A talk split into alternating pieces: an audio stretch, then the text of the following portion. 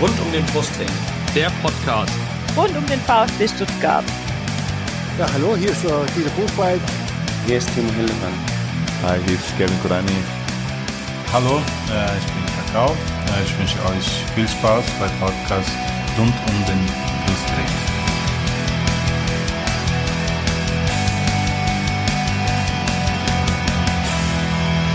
Herzlich willkommen zum Podcast rund um den Brustring. Mein Name ist Lennart. Mein Name ist Jenny. Und mein Name ist Yannick. Und dies ist die 23. Sonderfolge unseres Podcasts. Ja, wir haben ja zuletzt äh, in der letzten Folge mit Roberto Hilbert gesprochen über die Meistersaison 2006-2007. Äh, Und heute in der 23. Sonderfolge haben wir erneut äh, einen ehemaligen Meisterspieler des VfB Stuttgart zu Gast. Er ist sogar zweimal Meister geworden. 1998 mit dem ersten FC Kaiserslautern. Aber vor allem, und darüber wollen wir heute reden, 1992 mit dem VfB. Herzlich willkommen beim Podcast Andreas Buck. Ja, hallo zusammen. Hallo.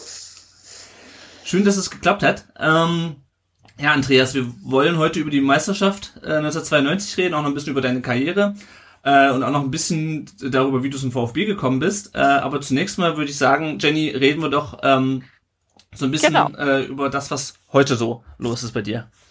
Genau, also ähm, natürlich stellt sich immer die Frage, ähm, wie geht's dir in der, äh, im Moment? Ähm, bist du noch fit? Äh, wie, wie beschäftigt dich die, die äh, Corona-Krise und was machst du heutzutage beruflich? Also wir haben natürlich ein bisschen recherchiert und haben ähm, gelesen, dass du ähm, als Vermögensberater für Fußballprofis tätig bist, ähm, gemeinsam mit Urs Meier, gell? Und Ja, ähm, das ist, ja, das ist ja. nicht so ganz, nicht, nicht so ganz richtig. Das wird immer so ein bisschen dargestellt als Vermögensberater. ja, Ja, das ist mir nicht ganz so recht, weil wir immer ein bisschen in diese Schiene gesteckt, so deutsche Vermögensberatung und so weiter. Ähm, das ist eigentlich eigentlich nicht so richtig. Also wir wir haben Spezialkonzepte im Versicherungsbereich für Profisportler, das machen wir. Und zum anderen betreuen wir aktive und ehemalige äh, Spieler in Sachen Berufsgenossenschaft mit ihren Verletzungen, die sie erlitten haben während der Karriere. Okay. Ja. Das ist ja auf jeden Fall ein total interessantes Aufgabegebiet, ähm, das du da ähm, erfüllst, weil das ist ja sowas, das, das denke ich, viele Profisportler einfach auch umtreibt. Wie geht's weiter? Und viele sind da ja auch, ähm, ich denke immer, wenn man so jung in Profisport reinkommt, ist man da vielleicht auch einfach ein bisschen unbedarft und, und denkt da vielleicht gar nicht so viel drüber nach. Ja, das ist definitiv auch ein Problem und äh, ich muss auch ganz ehrlich sagen, ähm, ich habe mir während der Karriere auch nicht den großartigen Matchplan für danach irgendwie zurechtgelegt. Ich hatte einfach das Glück, dass äh, mein Onkel eine sehr große Versicherungsagentur hatte und da konnte ich dann direkt einsteigen nach der Karriere. Weil du als Spieler, wenn du aktiv bist, denkst du immer nur in diesem Fußballkosmos und beschäftigst dich den ganzen Tag immer nur mit diesem Fußballthema, sodass du ähm, ja, auch immer den Eindruck hast, dass der nächste Vertrag, der kommt ohnehin automatisch, aber irgendwann ist es halt dann trotzdem mal vorbei und viele sind davon überrascht. Ja, auf jeden Fall. Ähm, merkst du an der Corona-Krise jetzt, dass du mehr Klienten hast, dass vielleicht mehr, mehr Profis auch auf dich zukommen und sagen, hey, ähm, wie, wie überstehe ich das? Na, eher weniger. Ich glaube, die Berater Okay. haben jetzt auf einmal ein, ein ganz anderes Betätigungsfeld, wie sie es normal gewohnt sind. Äh, normalerweise müssen sie immer schauen nach dem neuen Vertrag. Ich glaube, jetzt müssen sie eher ihre Klienten, also ihre Sportler ein bisschen beruhigen, äh, so nach dem Motto, ja, was passiert jetzt eigentlich, wenn jetzt der Spielbetrieb nicht mehr weitergeführt wird? Was passiert über den 30.06. hinaus, weil der Vertrag ja eigentlich bei einigen ausläuft und vielleicht wird aber die Saison weitergespielt. Das ist alles so eine Grauzone. Also ich glaube, die Berater haben jetzt äh, die Chance zu zeigen, dass sie auch wirklich was drauf haben. Mhm. Ja, Okay. in anderen Bereichen, nicht nur den Transfer machen. Also wenn ich zum Beispiel einen Transfer mache für den für den Marco Reus, das ist ja nicht so wahnsinnig schwer. Da muss ich nur gucken, dass mein Akku im Telefon immer äh, voll ist, weil da rufen die Vereine von alleine an. Ja, aber jetzt jetzt hast du vielleicht mal andere Themen als Berater, wo du dich mal richtig ins Zeug legen kannst. Okay. Ähm, wir haben jetzt natürlich auch einige Zuschriften erhalten, unter anderem äh, auch eine längere Zuschrift, die ich jetzt ähm, an der Stelle auf jeden Fall auch ganz gern ähm, vorlesen will. Und da haben wir, ähm, äh, da schreibt äh, der Jake, ähm, dass er eigentlich keine direkte Frage an dich hat. Ähm, was du jetzt machst und wie es dir geht, werden wir sehr sicherlich im Detail berichten und darüber haben wir jetzt gerade auch schon ähm, gesprochen. Es freut ihn auf jeden Fall sehr, dass wir uns ähm, für dich entschieden haben, weil du warst ähm, eins seiner größten und ersten Jugendidole im Brustring-Trikot. Und Hey, ähm, wow. ja, und er schreibt, ich war schon immer maximal beeindruckt von seiner unfassbaren Schnelligkeit und seiner Dribblingstärke. Da ich selbst Fußballer war, war es zu diesem Ta Zeitpunkt circa C-Jugend ein großes Bedürfnis von ihm, äh, von mir, ihm zu schreiben, ihm um eine Autogrammkarte zu, Karte zu bitten und in meinem Brief danach zu fragen, wie er denn so schnell geworden ist. Einen Antwortbrief habe ich nie erhalten, jedoch lag eines Tages ein Umschlag mit einer Autogrammkarte in meinem Briefkasten. Ich habe mich damals extrem gefreut und habe weiter an meiner Schnelligkeit gearbeitet. Ähm, deshalb war so seine kleine Anekdote zu dir. Ähm, und er fand ich mega sympathischer Spieler. Und ähm, während er so schreibt, ist ihm dann doch noch eine wichtige Frage eingefallen. Er meinte sich zu erinnern, dass ähm, du dir mal den Fuß gebrochen hast beim Treppenabsteigen in den Keller. Er glaubt beim Getränke holen oder so. Ähm, ihn würde ihn würde sehr interessieren, ob das stimmt und falls ja, wie das zustande kam. Ja.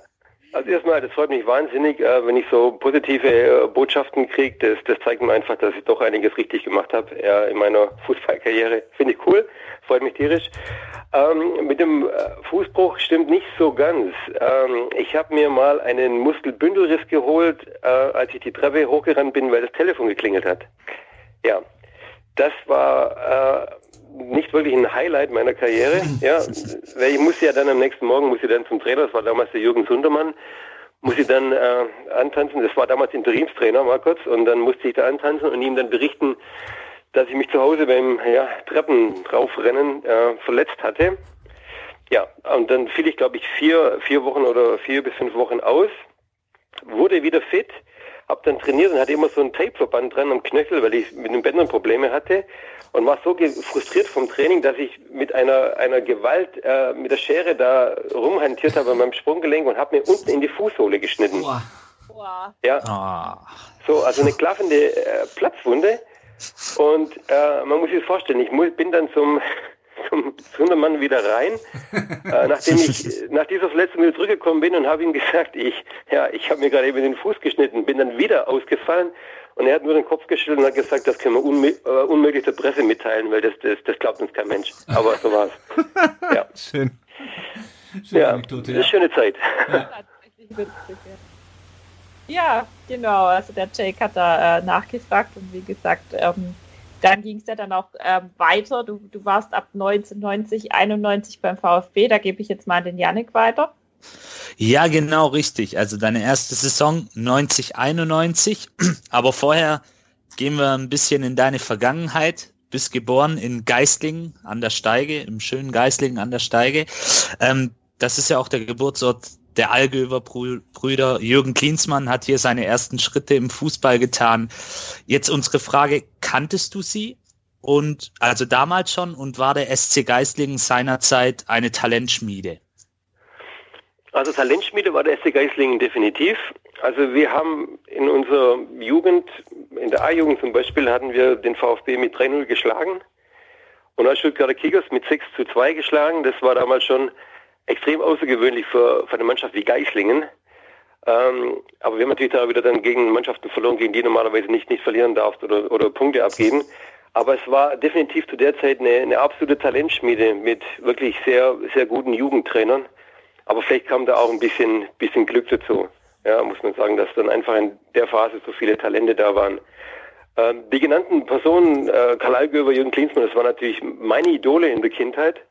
Und ich weiß, dass der Karl, der kam einmal, da habe ich glaube B-Jugend gespielt, kam mal beim Training vorbei und dann hat er mit uns ein bisschen den Ball hochgehalten und da war ich so nervös, dass ich kaum was zustande gebracht habe, ja, weil der Karl war absolut mein, mein Idol zu dieser Zeit. Ja, und deswegen war das dann später umso außergewöhnlicher, dass er mit ihm zusammenspielen durfte. Sehr schön. Ja, da, damit hast du eigentlich schon fast die nächste Frage beantwortet. Warst du als Kind VfB-Fan? Also so richtiger. Boah, Also ich muss, ich muss ja jetzt wieder mal äh, gestehen, dass ich äh, Bayern-Fan war. Ja. Oh, Muss okay. ich, ja, ich tut mir echt leid, aber man soll ja ehrlich sein, ne? Und deswegen, äh, also ich fand, Karl-Heinz Rummenigge war, war damals echt äh, der, der Topspieler für mich, aber danach kam der Karl, muss man schon sagen. Okay. Gut, man muss fairerweise sagen, Bayern hatte auch zu seiner Zeit dann auch eine sehr gute Mannschaft. Also durchaus keine allzu große Schande. Ähm, dann Danke. alles gut.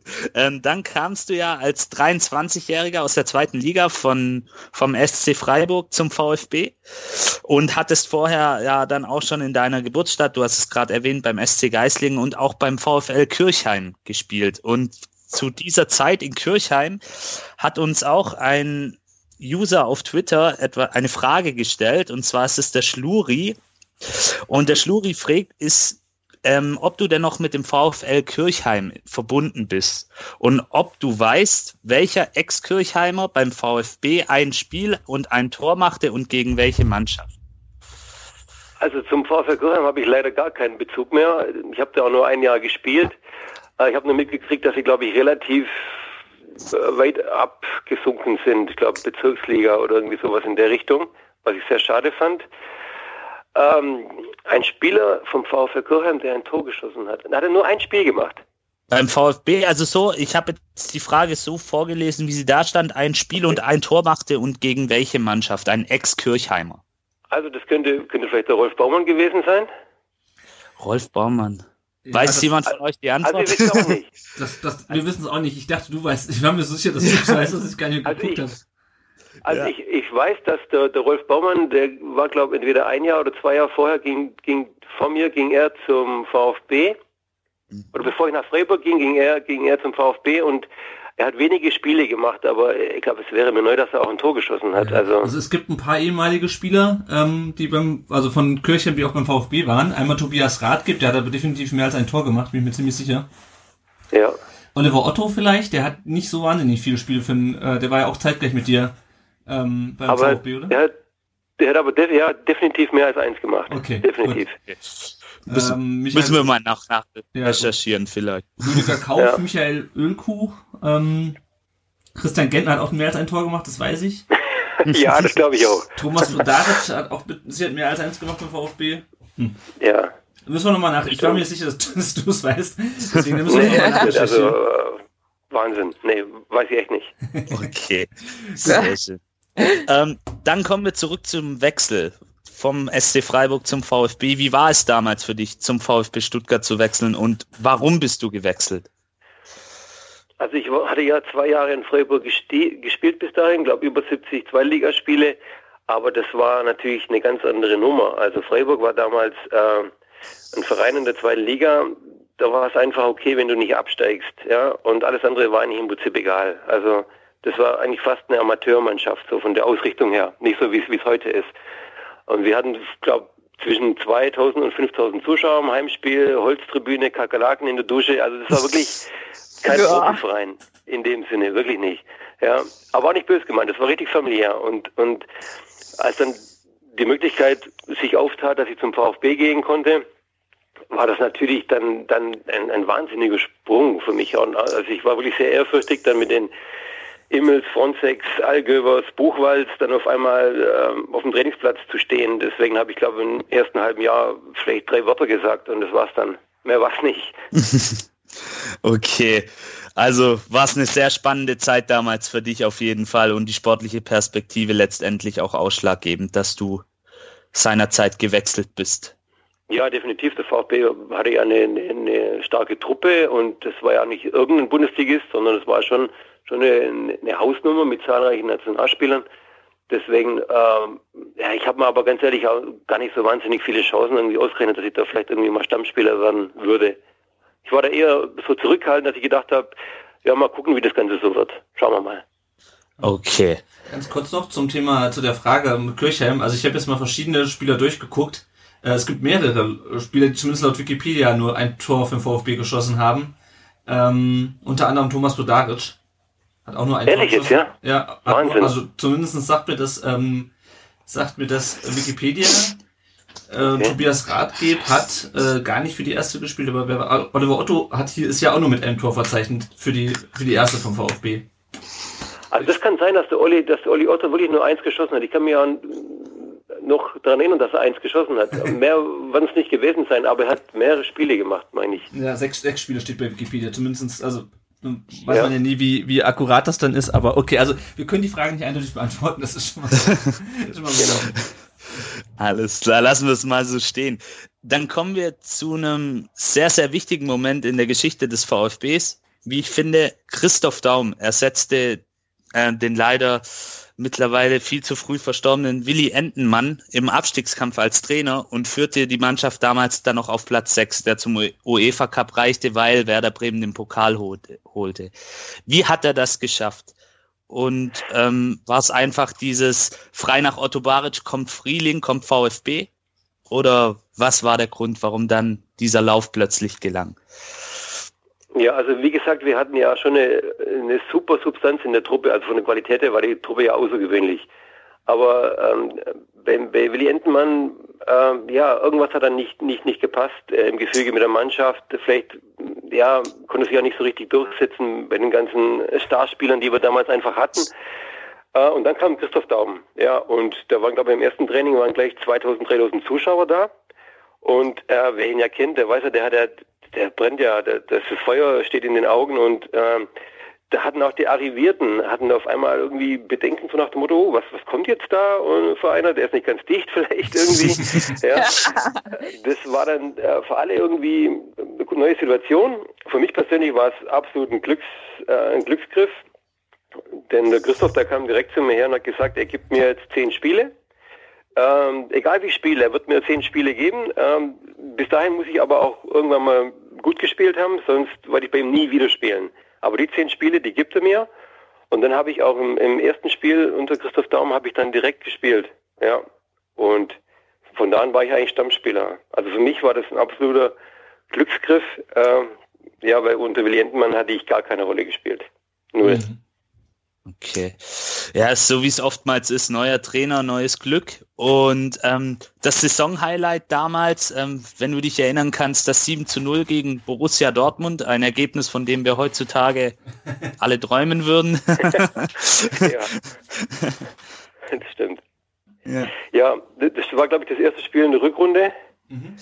Und ich weiß auch noch, dass ich ähm, am nächsten Morgen beim, beim Training war ich ein bisschen geknickt und, und alle waren total euphorisch und der Matthias Sommer kam dann zu mir und hat gesagt, was ist denn los? Weil ich hatte echt, ich hatte so einen Mist gespielt an dem Tag. Wirklich, also okay. Team gewonnen, aber ich war, ich, ich hatte das Gefühl, ich war wirklich der schlechteste Mann auf dem Platz. Und, okay. und, und das habe ich Matthias auch so gesagt und dann hat er nur zu mir gesagt, also gesagt, mit dieser Einstellung, da, da kannst du es weit bringen. Ja. Und ähm, ja, aber das, also ich muss sagen, das war ja auch ein Spiel, da lief uns wirklich alles irgendwie lief positiv, außer bei mir, aber es hat ja trotzdem gereicht, war alles gut. Letztendlich hat man gewonnen und die drei Punkte eingesteckt. Und wie gesagt, wir würden heute davon träumen, so ein Ergebnis gegen Borussia Dortmund zu erzielen. Wird es wahrscheinlich ja. die nächsten Jahre nicht mehr geben. Wer ähm, weiß. Wer ja, weiß, genau. Wer weiß. Wer weiß. Also, du müsst ja optimistisch bleiben, oder? Ja, ja genau. genau. 6-0 reicht auch, ist auch okay. Ja, ja voll. Sehr schön. Und ähm, dein erstes Bundesligator das 1-0 am 33. Spieltag gegen den HSV, sicherte dann den UEFA Cup. Wie war das? Was war das für ein Gefühl, dieses erste das, Bundesliga? Ja, also das war ein wahnsinniges Gefühl, weil man muss, man kann sich vielleicht gar nicht vorstellen, aber in den zwei Jahren zweite Liga habe ich kein einziges Tor geschossen. Wirklich kein einziges. Und ähm, deswegen äh, war das war das für mich echt eine Befreiung, weil es auch ein Tor war, was so aussah, wie wenn ich nichts anderes machen würde, wie jeden, jedes Wochenende Tore schießen. Und ähm, bis dahin hieß es immer, ja, der ist schnell, der ist schnell, das ist okay, äh, ja, macht auch Spaß, ihm zuzugucken, aber der schießt einfach keine Tore. Und ähm, deswegen war das für mich persönlich sehr wichtig, dass ich da ja, ein wichtiges Tor schießen konnte. Sehr schön, sehr schön. Nochmal vielleicht kurz zurück zu Christoph Daum. Du hast es ja vorhin kurz erwähnt, er hat dir das Vertrauen gegeben was war vielleicht noch so der Unterschied oder was hat ihn letztendlich auch ausgemacht für dich als Trainerpersönlichkeit? Ja, ich glaube, er hat einfach, ähm, also trainingstechnisch von der Taktik her, was wir gemacht haben im Training, das war schon auch richtig gut. Ja, also das war, denke ich mal, zum der zum damaligen Zeit war das, glaube ich, schon äh, der höchste Standard. Ja, also es war wirklich sehr, sehr flexibel.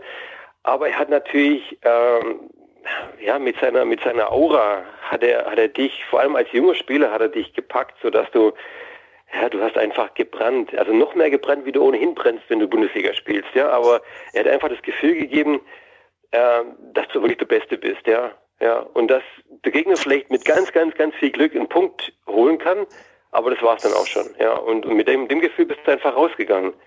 Und das hat ihn wirklich ausgezeichnet, diese, ja, diese mentale Fähigkeit, irgendwie die ganze Mannschaft mitzuziehen. Ja, das ist ja dann besonders als junger Spieler auch wichtig, dass man da dann irgendwie so die mentale Stärke dann auch direkt mitkriegt, wenn man dann vielleicht auch irgendwie aus einer Situation kommt, die jetzt vielleicht nicht so positiv war, ne? Ja, absolut. Ja, du bist ja ohnehin als junger Spieler in der Hierarchie äh, relativ weit unten, hast eigentlich wirklich gar nichts zu melden. Und jetzt ist auf einmal ein Trainer da, der zu dir sagt, pass auf, du spielst von Anfang an am nächstes, Wochen, nächstes Wochenende und du spielst auch die nächsten Spiele. Und äh, dann, ja, dann nimmt das auch die Mannschaft wahr und die Hierarchien verschieben sich, ja, sodass du auf einmal ja einfach nicht mehr dieser, dieser totale Ergänzungsspieler bist, sondern auf einmal die Chance hast, wirklich eine Rolle zu spielen. Und das ist als junger Spieler extrem wichtig. Ja. Also war er quasi Motivator und seiner Zeit einfach auch sehr weit voraus, was das Taktische angeht, kann man, denke ich, so zusammenfassend auch letztendlich sagen. Kann man, kann man glaube ich wirklich so zusammenfassen. Und, ich, und, er war halt auch einer, der hat äh, nicht gezweifelt, ja. Also du hast, manchmal hast du einen Trainer vor dir, der erzählt dir irgendwas und du merkst genau, äh, eigentlich glaubt er selbst nicht dran, ja. Und beim Christoph Daum ist es einfach so gewesen, der, der war so davon überzeugt, was er, was er von sich gibt, dass es einfach nur, das konnte nur die eine Wahrheit sein. Mhm. Okay. Er hat ja dann auch, ähm, genau, ja, äh, kommen wir mal zur, zur, zur Meistersaison.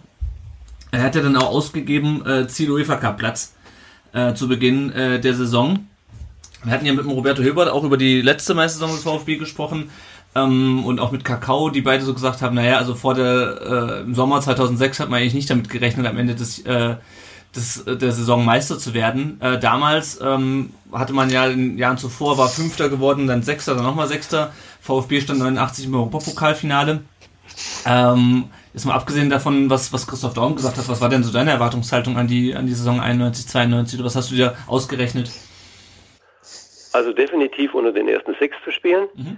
Ja, also wir hatten so eine dermaßen gute Rückrunde gespielt auch und, und du merkst ja auch, wenn du gegen, gegen andere Mannschaften spielst, dass es nicht viele Mannschaften gibt, die einfach vielleicht besser sind wie wir. Ja, also das, das merkst du relativ schnell.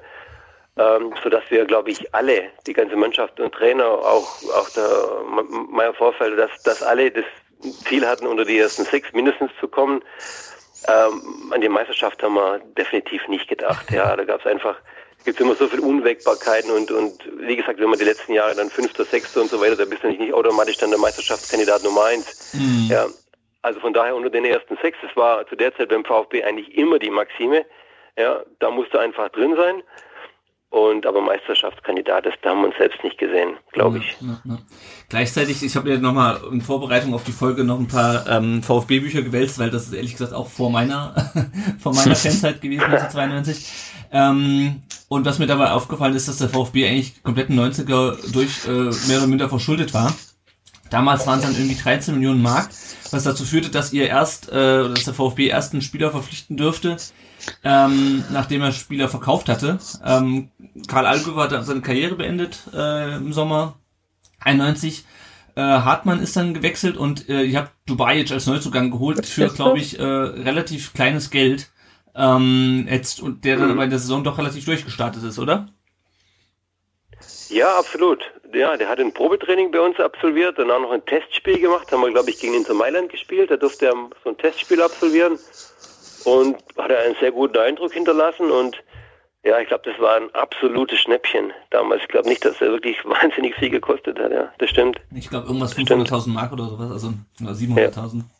Ja. ja. Und der Sieger Kögel kam da schon in der Saison davor? Der oder kam, kam der jetzt da im Sommer? Also so wie ich es gelesen habe, der kam in der, in der Saison davor schon. Also der einzige Neuzugang äh, war äh, der Dubai und noch jemand von äh, Eintracht Tiger, hatte ich gelesen. Ja, stimmt, stimmt. Äh, Preuß hieß er. Ja, genau. Ja. Genau. Genau, genau. Stimmt, also das war eigentlich ja so wahnsinnig verstärkt haben wir uns da nicht wirklich, ja, das stimmt. Ja. Ja, ja. Genau. und zumal mit dem Karl Allgäuer haben wir echt eine, eine, eine Galionsfigur verloren. Also das, das tat uns schon auch weh, muss man mhm. schon sagen. Ja, also die Qualität, die, die er da mitgebracht hat, auch in seinem letzten Jahr, das war schon, schon außergewöhnlich gut. Ja. Er hatte natürlich aber immer noch ganz schön, ähm, ganz schön gutes Spiel. Du hast ja schon angesprochen, auch in der Vorsaison schon. Matthias Sammer, äh, Maurizio Gordino war da, ähm, natürlich Fritz Walter, der dann später Torschützenkönig wurde.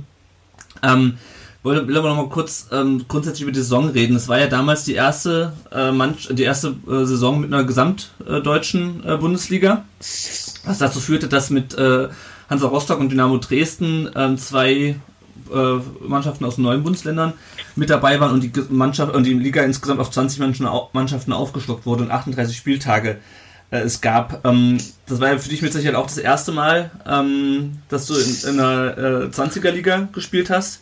Zumindest im, im, Herrenbereich. Wie, wie war das, dass dann dann plötzlich nach dem 34. Spieltag noch vier Spiele mehr hatte und äh, vor allem noch diese 20 Mann, also mehr Konkurrenz? Ähm, das war für uns erstmal gut, weil dann da konnte unsere Jahres Jahresleistungsprämie höher ausfallen. Ja. also von daher, je mehr, je mehr Spiele, desto, desto besser für uns. Mhm. Ja, aber sonst haben wir, wir haben das halt einfach damals genommen, wie es kam. Dann waren es halt zwei Mannschaften mehr. Äh, ja, äh, wir fanden es jetzt nicht wahnsinnig aufregend, muss ich ehrlich sagen. Mhm. Also ja, es ist ohnehin ja immer aufregend, Bundesliga zu spielen. Ja, ob dann jetzt noch Hansa Rostock und Dynamo Dresden hinzukommt, fanden wir, wir also intern jetzt äh, nicht wirklich irgendwie ja, herausragend. Okay, das wäre jetzt ja. die nächste Frage gewesen, ob das was Besonderes war gegen, gegen Rostock und Dresden. Ich meine, gegen äh, Dresden zumindest hatte der VfB in den 80ern dann auch schon mal im, äh, im UEFA-Pokal gespielt. Äh, gegen Rostock hatte man, glaube ich, noch nie gespielt. Ähm, aber war das generell, also ich meine, ich bin ja äh, 1991, da war ich gerade fünf Jahre alt, ich habe das nicht so richtig mitbekommen, aber war das damals dann was Besonderes, gegen, gegen Rostock und Dresden in der Liga zu spielen, anstatt irgendwie nur die im, im Europapokal zu sehen? Ähm, nee, war es wirklich nicht. Wir haben, glaube ich, Rostock war doch, glaube ich, sechster Spieltag oder relativ früh in der Saison. Ähm, ich glaube, wenn das das erste Spiel gewesen wäre in der Saison, dann wäre es schon was Außergewöhnliches gewesen, aber aber man kommt da schon relativ schnell äh, irgendwo in der in der Tagesordnung irgendwo an, ja. Also mhm. Man hat einfach ein Spiel, dann hat man das nächste Spiel, ob das jetzt, ob das jetzt Rostock ist oder dann halt doch Dortmund oder wie auch immer das spielt dann irgendwie keine Rolle. Ich glaube, im Rückblick war es dann irgendwie schon charmant, dass man sagt, man war der erste gesamtdeutsche äh, Meister, ja, damals mhm. seit, seit langem wieder und, und auch in der Bundesliga zum ersten Mal.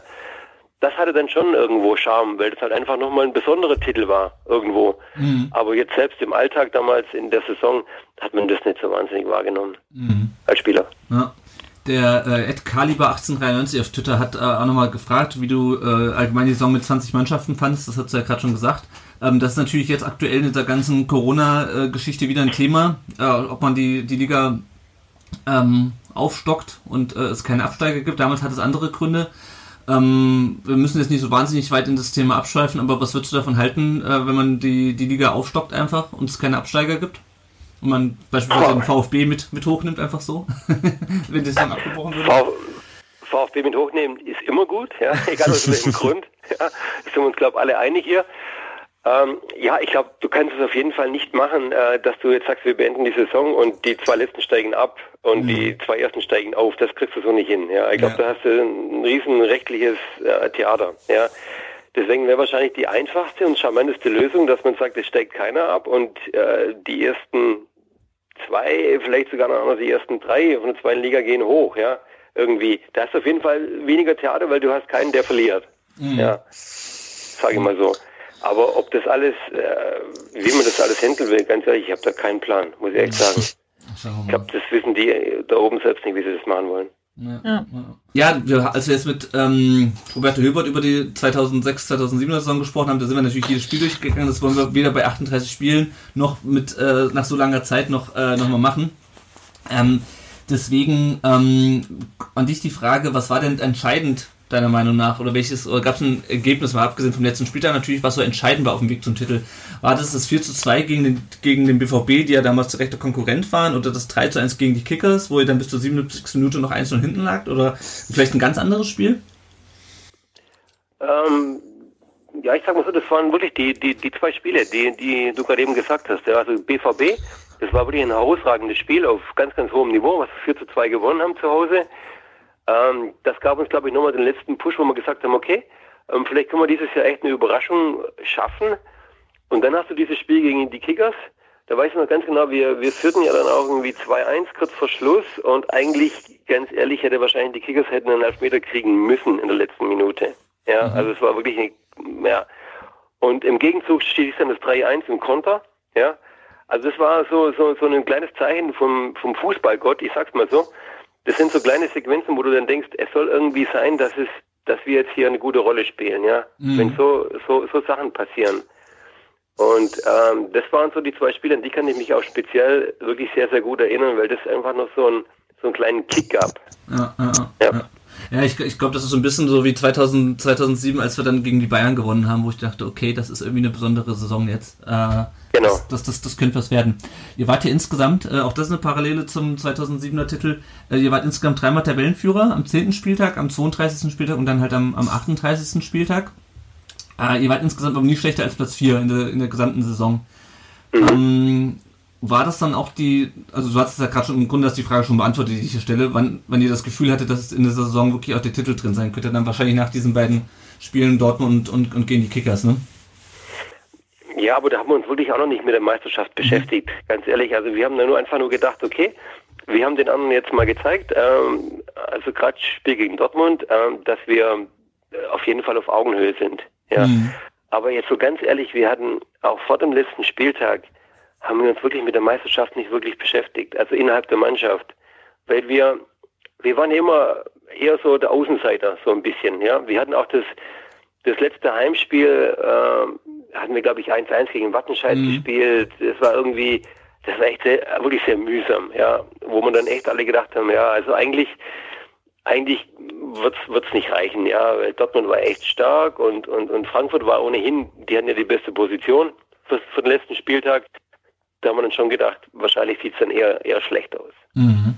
Ja, kommen wir doch mal kurz zu den, zu den direkten Konkurrenten. Äh, dass Dortmund stark ist, das kann man sich heute immer noch vorstellen. Die Eintracht kommt langsam wieder dahin. Ähm, aber damals äh, gab es ja das, äh, diese, diesen, das geflügelte Wort von äh, Eintracht 2000 oder, oder Eintracht Frankfurt 2000. Ähm, wie, wie, wie stark waren die? Also wie, was, was, was hat die ausgemacht, die beiden Mannschaften? Weil es war ja wirklich am Ende, am letzten Spieltag war es ja wirklich ein Dreikampf. Ja, also wir fanden eigentlich die, die Eintracht ähm, als stärkste Mannschaft äh, in dieser Saison, muss man sagen. Die waren spielerisch extrem gut mit, mit Uwe Bein, Anthony Yeboah, es war eine Maschine, Anthony Yeboah war unglaublich gut, äh, JJ Okocha, also die spielten wirklich einen richtig, richtig guten Fußball und ähm, deswegen hatten wir die eigentlich als höchstes auf der, auf der Rechnung. Ja, Dortmund war stark, ja, aber wir hatten uns wirklich eher, eher mit, mit Frankfurt dahingehend beschäftigt, dass wir gedacht haben, die, die würden das durchziehen. Waren wir uns eigentlich fast sicher. Mhm. Gut, dann kommen wir doch mal zum letzten Spieltag. Ähm, aber bevor wir jetzt das, das Spiel nacherzählen, möchte ich noch eine andere Frage stellen. Ich habe gesehen, du hast vor zwei Jahren, 2018 im SWR, über das Thema Druck gesprochen, als es auch gerade von äh, Per Mertesacker ähm, angesprochen wurde. Ich konnte es leider nicht mehr gucken. Ich weiß nicht, was, was du da genau gesagt hast. Ich werde auf jeden Fall, ähm, dass du dich dazu geäußert hast. Ähm, wie groß war denn der Druck an diesem letzten Spieltag? Und wie, wie, wie, bist, du dann, wie bist du damit klargekommen? Wie hast du den, den verarbeitet? Weil ich meine, das war ja wirklich äh, knapp, die, eine der knappsten Meisterschaftsentscheidungen, die man sich vorstellen kann. Ja, also äh, das empfinde ich jetzt zum Beispiel nicht als Druck, sage ich ganz ehrlich, weil das ist ein, ein positiver Druck, du kannst was erreichen. Ja. Und wenn du, wenn es nicht ganz reicht am Schluss, dann, dann ist es alles nicht so wahnsinnig schlimm. Ich denke, viel, viel schlimmer ist es, wenn du gegen Abstieg spielst und jetzt vielleicht in letzter Saison hast du das letzte Spiel und bist vielleicht noch der Torwart oder so, da hast du wirklich, glaube ich, extrem viel Druck. Das ist ein negativer Druck. Das heißt, du darfst, du beschäftigst dich mehr, mehr mit irgendwelchen möglichen Fehlern, die du, die du machen könntest. Ja. Und als das Thema Druck aufkam, da geht es eher einfach darum, es gibt ja als Spieler hast du ja Höhen und Tiefen. Und wenn du, wenn du die Tiefen hast, dann, dann, dann darfst du das ja dir nicht anmerken lassen. Du, du musst immer versuchen, irgendwo dich oben zu halten. Du kannst aber mit niemandem reden. Du hast, du hast keinen, mit dem du dich da mal drüber austauschen kannst. Mhm. Und so hast du so eine, so eine Abwärtsspirale, die jeder Profi weiß, wovon ich rede. Ja. Und ähm, da ist ja das ganze Geld egal. Du willst nur versuchen, irgendwie aus diesem ganzen Scheiß rauszukommen. Ja. Und da, da habe ich mal den Spruch auch gesagt, ähm, da ist so ein Bänderriss im Sprunggelenk, ist manchmal gar nicht so schlecht. Ja. Mhm. Weil das wirklich so ist, wenn du in so einem Tief bist, dann hast du ausschließlich negative Gedanken. Ja. Wenn der Ball zu dir kommt, denkst du, hoffentlich nehme ich den gut an, Ja, hoffentlich geht die Flanke nicht in das Tor. funktionieren. Ja, und irgendwann bist du in so einer Abwärtsspirale drin, dass das wirklich alles, alles nur noch grau um dich herum ist und dann im Sprunggelenk hast, weißt du genau, du bist vier Wochen raus. Danach ist wieder alles so wie vorher, aber du bist einfach mal vier Wochen raus aus dem Scheiß und drückst den Reset-Knopf. Mhm. Ja. Und das, das, so Phasen hast du öfters mal in deiner Karriere und jeder Profi weiß, wovon ich rede. Ja, Mhm. so ist es. Ja. Gut, ähm, positiver Druck ist doch schön. Ähm, was ist dir denn durch den Kopf gegangen ähm, bei diesem Spiel in Leverkusen am 38. Spieltag, als Matthias Sammer dem Schiedsrichter applaudiert hat äh, und, äh, und vom Platz geflogen ist und ihr in Unterzahl wart? Ja, eigentlich, eigentlich denkst du dann, das, das war's dann ja eigentlich jetzt, ja. Ähm, weil wir gingen ja immer davon aus, gut, wir müssen auf jeden Fall dieses Spiel gewinnen. Damals stand es, glaube ich, 1-1 zu diesem Zeitpunkt, als Matthias vom- Platz geflogen ist. Waren, glaube ich, noch 10 Minuten zu spielen. Ja, es waren gefühlte 30 Grad, 35 Grad damals und Leverkusen war ja auch eine richtig gute Truppe, ja. Hm, die waren Sechser, Und glaub ich, ne? eigentlich, ja, ja, und, und mit, mit Andi Thom und, und so, wirklich richtig gute Truppe. Sodass wir einfach gedacht haben, okay, jetzt, jetzt schauen wir einfach mal, was, was passiert. Ähm, aber die mussten auch gewinnen, irgendwie um in den UEFA Cup zu kommen. Deswegen sind die angerannt und ja, äh, die hatten dann ja kurz vorher dann auch noch, bevor das Tor dann fiel, durch Manny Kastel noch einen Pfostenschuss. Ja, Mhm. also das werdet ihr vielleicht gar noch mal alles so wissen, ja, aber ich weiß es nur ganz genau. ähm, sodass wir da eigentlich schon gedacht haben, hey, das kann ja nicht sein, dass Manni jetzt einen Pfosten schießt, das wäre es jetzt gewesen und, und kurz darauf machen wir dann doch noch dieses Tor. Ja. Aber eigentlich nach dem Platzverweis haben wir schon gedacht, das war's jetzt, weil der Matthias ja auch einer unserer Schlüsselspieler war. Ah, ah, ah. Ich hab's nochmal, ich hab's noch mal, noch mal nachgelesen in einem der Bücher, dass, äh, dass der dann schon heulend irgendwie in der, in der Dusche saß und ihm dann jemand gesagt hat, hier, komm raus, in zwei Minuten sind wir Meister. Ähm, Korrekt, genau, das war so. Ja. Wahnsinn. Ähm, ja, und dann als, als Guido Buchwald dann das, äh, das, das Tor gemacht hat, was, was, was geht einem da durch den Kopf, nachdem man gerade noch in, in Unterzahl gespielt hat, wie, ähm, äh, äh, nimm uns mal mit in deine Gefühlswelt von damals, wenn du dich noch erinnerst. Ja, erstmal haben wir uns, uns tierisch gefreut, aber, aber ich meine, das ist ja nur die, die eine, äh, ja, eine Seite der Medaille. Wir mussten ja auch noch darauf hoffen, dass Frankfurt nicht gewinnt. Mhm. Also wenn Frankfurt gewonnen hätte, dann wäre das ja alles egal gewesen, was wir da auf dem Platz veranstaltet haben. Mhm. Und also meine, meine große Sorge ging, ging erstmal dahin, wie steht's da in Rostock, haben sie, glaube ich, gespielt, Mhm. ja. Und da stand es, glaube ich, zu dem Zeitpunkt dann einfach nur unentschieden. Also wir wären dann zu dem Zeitpunkt Meister geworden. Also ich habe mir dann echt mehr Sorgen gemacht, dass wir hier noch irgendwie ein Tor fangen zum 2-2 oder dass Frankfurt noch irgendeinen schießt. Ja, also ich hatte eigentlich nur, nur Sorgen die letzten Minuten auf dem Platz. Ja, also von Genuss war da wirklich keine Rede. Ähm, und ich fand schon erstaunlich, wie, wie dann viele von uns schon auch gefeiert hatten, wie wenn wir jetzt äh, direkt Meister geworden wären jetzt mit diesem Tor. Aber ich hatte echt nur die letzten Minuten waren die Hölle für mich. Ja, weil es hätte noch so viel passieren können. Ja, Ja. sowohl bei uns als auch beim Spiel in, in, in Rostock. Mhm. Ja. Genau dazu hat ja auch noch äh, der Marco uns eine Frage geschickt. Äh, der wollte wissen, ob man damals ein Radio auf der Bank hatte, damit man wusste, wie es in den anderen Stadien stand. Oder also ihr, du, ihr wusstet aber dann irgendwann, wie es wie es in äh, wie es in Rostock steht, oder wusstet ihr das nur von, von der Halbzeit oder von der von zwischendurch? Oder Nee, wir hatten, wir, wir hatten schon die Kommandos bekommen, ja. Also wir Mhm. wussten auch, nachdem wir das, das Tor zum 2-1 geschossen hatten, ja, spätestens dann haben wir dann auch erfahren, dass es äh, noch unentschieden steht in Rostock oder dass Rostock sogar geführt hat. Ich weiß es jetzt gerade gar nicht mehr genau. Aber auf jeden Fall wussten wir zu dem Zeitpunkt, dass, dass wenn wir das Ding jetzt irgendwie halten, dass wir echt eine riesen, riesen Chance, riesen Chance haben, dass wir jetzt hier an diesem Tag deutsche Meister werden. Hm. Hast du denn, ähm, ihr habt das ja mit Sicherheit dann auch im Nachhinein mitbekommen, diese ganze Geschichte, wegen der sich die Frankfurter wahrscheinlich heute noch ähm, aufregen. Diese ganze ähm, Geschichte mit dem Schiedsrichter und dem Elfmeter, den die Frankfurter haben wollten. Alfons Berg aus, aus Konz. Ähm, hat dich Genau. das hinterher noch irgendwie ähm, interessiert, sag ich mal? Dass das, äh, diese ganze Aufregung, die da aus Frankfurt, äh, diese ganze Entrüstung, ich weiß auch, dass, ich weiß es nicht mehr, aber ich habe dann gelesen, dass ein Frankfurter Spieler ähm, echt zurückgehalten werden musste und hinterher noch eine, noch eine Fernsehkamera zertrümmert hat und sich dann erst beruhigt hat. Ähm, Ja. Habt ihr das mitbekommen, äh, oder wann, wann habt ihr das mitbekommen? Wie, wie, wie war das so? Wie habt ihr das so, äh, wie war es für euch? Also ich glaube, wir haben das, wir haben das erst am, am nächsten Tag äh, mitbekommen, als man sich das alles nochmal ein bisschen ähm, angeschaut hat. Ähm, wenn wir ja ganz ehrlich sind und wenn man sich die Szene anschaut, hätte Frankfurt wirklich einen Elfmeter bekommen müssen in dieser Situation. Also man kann das durchaus verstehen, dass sie da dermaßen erbost waren. Ähm, ich habe auch später, weil der Axel Kruse, den kennt ihr ja vielleicht auch noch, Ja. Ja. ja, der war da auch beim VfB später mal. Der war dann bei Frankfurt auf dem Platz und hatte auch ein Tor geschossen für Frankfurt. Und den habe ich dann die nächsten Jahre regelmäßig hochgenommen, indem ich immer gesagt habe, dass es eine ganz klare Schwalbe war von dem Ralf Weber von Frankfurt. Und da, da, tickt der, da tickt der Axel heute noch aus. Ja, Ja, das kann ich mir und vorstellen. ich glaube, er, er war auch derjenige, der die, diese Kamera zu trümmern hat. Ja, und also wie gesagt, immer wenn ich, wenn ich ihn sehe oder wenn wir mal telefonieren, sprechen wir nochmal über diese Szene und da, da tickt er immer noch regelmäßig aus. Das ist schön. Sehr schön. Ähm, kommen wir mal zum VfB. Ähm, ich hatte ja schon gesagt, ihr hattet, ähm, ihr hattet viele gute Spieler, ähm, unter anderem natürlich auch dich. Was, wie würdest du denn so deinen Anteil an der Meisterschaft damals äh, beschreiben? Oder wie, wie groß war der oder wo, wie, wie hast du zur Meisterschaft beigetragen? Ja, also ich glaube, ich habe da nicht wahnsinnig viele Tore geschossen, aber ich denke, ich hatte doch einen relativ, ja, doch einen ordentlichen Anteil. Ich habe fast alle Spiele gemacht. Ähm, und ich denke, allein durch, durch meine Schnelligkeit war so, dass oftmals der Gegner sich mehr mit, äh, ja, mit meiner Offensive beschäftigt hat, weil sie einfach Angst hatten, dass ich die Räume nutze und so dass der Gegner dann oftmals gar nicht, gar nicht daran dachte, irgendwie selbst offensiv tätig zu werden über meine Seite. Und das war, glaube ich, für die Balance in unserem Spiel sehr, sehr wichtig. Ja? Also mhm. wir mussten da nicht irgendwie großartig Angst haben, dass auf meiner Seite irgendwas anbrennt, weil, weil der Gegner gar nicht, gar keine Idee hatte, davon überhaupt etwas zu tun. Ja? Und das war, glaube ich, für uns ein Riesenvorteil. Ja. Da haben wir auch ein paar Fragen zum Thema Schnelligkeit. Ähm, das weiß ich nämlich auch noch, auch wenn ich dich nicht äh, aktiv habe spielen sehen, aber ich weiß, dass du immer sehr, also beim VfB nicht, wenn in Lautern dann, dann schon, ähm, aber beim VfB nicht. Ich weiß, dass du immer sehr schnell warst. Der ähm, Ed Ray Bucanero 74 fragt bei Twitter, warst du zu deiner Zeit der schnellste Bundesligaspieler und in welchem VfB-Spieler aus dem aktuellen Kader siehst du am ehesten einen zweiten Andy Buck?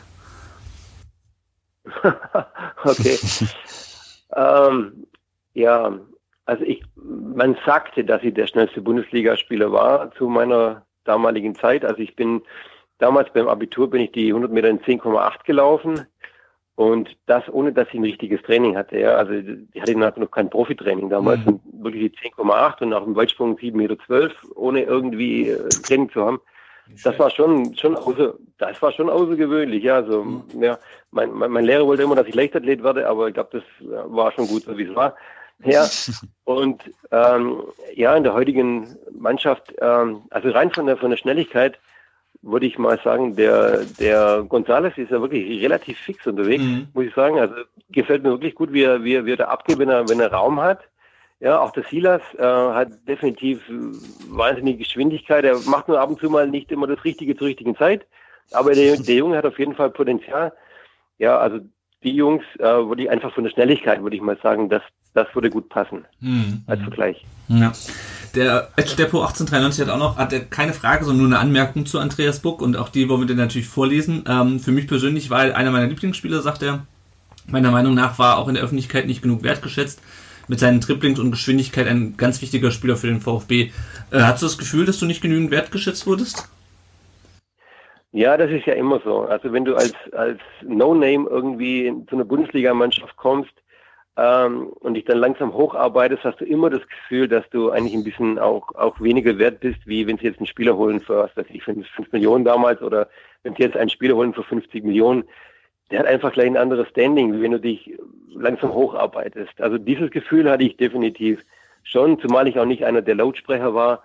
Also ich habe sehr ungern über mich selbst geredet. Ja, ich habe immer nur gedacht, er bringt eine Leistung, der Rest wird sich schon irgendwie fügen. Mhm. Ähm, aber das passt ja auch ganz gut dann zu meinem Abgang dann später auch vom VfB. Also man hatte eigentlich im Prinzip keine Verwendung mehr für mich irgendwie, hatte ich den Eindruck 97 und dann bin ich nach Lautern und äh, nach einem halben Jahr wollte mich der VfB wieder zurückholen.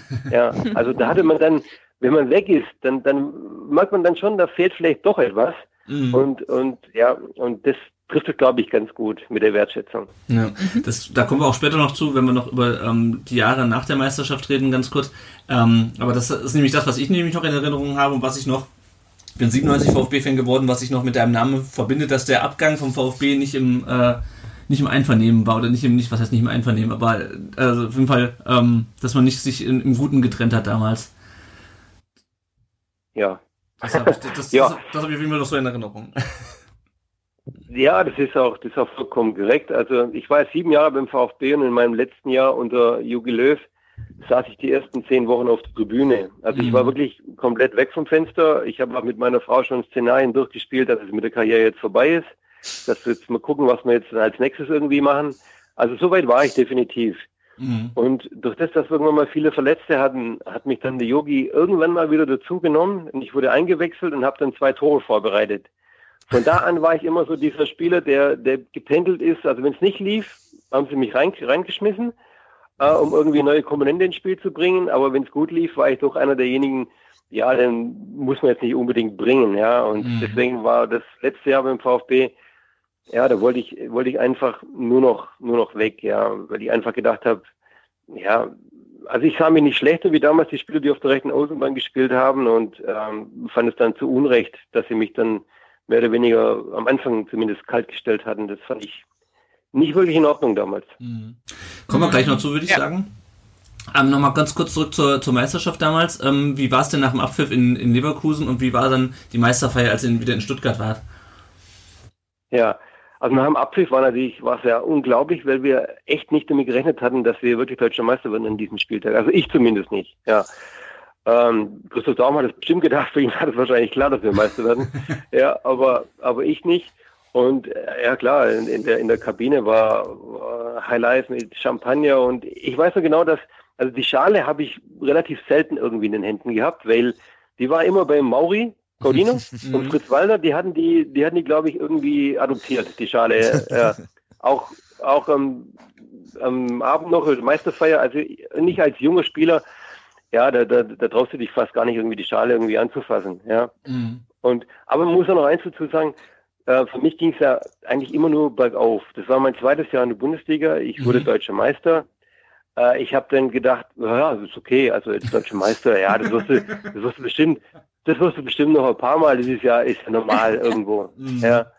Und ja, das werde ich dann nie vergessen, weil das merkst du dann erst in der Zeit, dass es nicht wirklich normal ist, dass du deutscher Meister wirst. Ja, mhm. deswegen konnte ich es gar nicht so richtig genießen, weil ich irgendwie gedacht habe, ja, das ist eigentlich normal jetzt irgendwie. Mhm. War log logische Folge, dass es so weitergeht. Ja, ja. ja, aber es war halt der VfB und nicht der FC Bayern. ja, das, das stimmt, das habe ich dann auch realisiert. ja, aber, aber ich kann mich auch noch daran erinnern, dass wir dann, ähm, glaube am nächsten Tag hatten wir dann so ein Autokorso mhm. und da sind wir dann durch Stuttgart gefahren und es war echt nicht viel los. Ja, also mhm. wir sind teilweise sind wir dann im Cabrio gefahren, saßen da auf den, auf den Rücklehnen und sind dann mit 40, 50 Stundenkilometer durch die Straßen gefahren, weil niemand da war. Ja, ja. ja. Ich weiß noch, dass also ähm, der nur, Marktplatz war, ja. glaube ich, belegt, weil dann Flohmarkt schon sich vor Wochen angemeldet hatte, deswegen hat man dann vom Stadion, glaube ich, ähm, genau. die Meisterfeier gemacht. Ne? Genau, da war dann krass unvorstellbar heutzutage, wenn du dir überlegst, was schon los war ähm, vor da, wo man beim Aufstieg damals, gell, ja. wo die ganze Vase einfach abgesperrt wurde und noch ein extra Zelt stand und damals so, hm, ja, hm, müssen halt mal ja. ja, das kann man sich irgendwie heutzutage wirklich nicht mehr vorstellen. Also vom Stadion war doch viel los, aber aber der Autokorso, das haben wir echt durch die Straßen gepfiffen teilweise, weil keiner, weil es keinen interessiert hat, irgendwie so richtig. Das war echt ein Eindruck. Ja. Äh, Nochmal zum Thema kein interessiert, das ist mir auch aufgefallen. Ähm, das waren natürlich andere Zeiten, auch was generell die Zuschauerzahlen anging. Ähm, bei diesem BVB-Spiel, über das wir schon gesprochen haben, da waren 68.000 Neckarstadion. Aber am 37. Spieltag, dann am vorletzten Spieltag, letztes Heimspiel gegen Wattenscheid, das ist 1 zu 1, da waren ähm, nur 33.000 im Stadion. Ähm, ja. Was immer noch nicht viel, also es gab auch schon äh, Pokalspiele und Europapokalspiele später beim VfB, wo nur, wo weniger drin waren, aber für einen äh, 37. Spieltag und auf Meisterkurs zu sein, sind 33.000 doch ein bisschen wenig, oder? Ja, also Euphorie sieht definitiv anders aus. Ja, das stimmt. Also das war, ja, das war, die Kulisse, die war, war irgendwie, irgendwie verheerend. Äh, wir haben schlecht gespielt. Mhm. Wir wurden dann nach dem Spieler ausgepfiffen. Also es war wirklich in keinster Phase zu spüren, irgendwie, dass wir hier irgendwie um die Meisterschaft irgendwie mitspielen. Ich den mhm. Eindruck da zu diesem Zeitpunkt. Ja, Vielleicht war das aber auch gut für uns irgendwie. Mhm. Ja, also wir hatten dann echt irgendwie echt keinen Druck, weil wir gedacht haben, gut, äh, eigentlich interessiert es irgendwie gar keinen so richtig. Ja. Hatten den Eindruck. Ja. Genau. Dann die letzte Frage, bevor wir dann äh, noch ein bisschen über deine restliche Karriere sprechen wollen. Mit wem aus der Meistermannschaft hast du denn heute noch äh, viel Kontakt und wer war dein Zimmergenosse? damals. Waren wahrscheinlich mehrere, aber in der, in der Meistersaison jetzt. Ja, aber das ist ein und dieselbe Person, das ist der Jolly Sverrisson. ja, unser Isländer damals. Ähm, ja, zu ihm habe ich äh, viel, viel Kontakt. Wir besuchen uns gegenseitig. Ich fliege nach Island rüber, er kommt rüber. Und ähm, er war damals auch mein, mein Zimmerkollege und er hatte eigentlich den gleichen Aufstieg wie ich. Auch Christoph Daum hat ihn direkt reingeworfen, ähm, als er kam. Und ähm, ja, wir sind eigentlich so an einer Seite durchmarschiert, zusammen.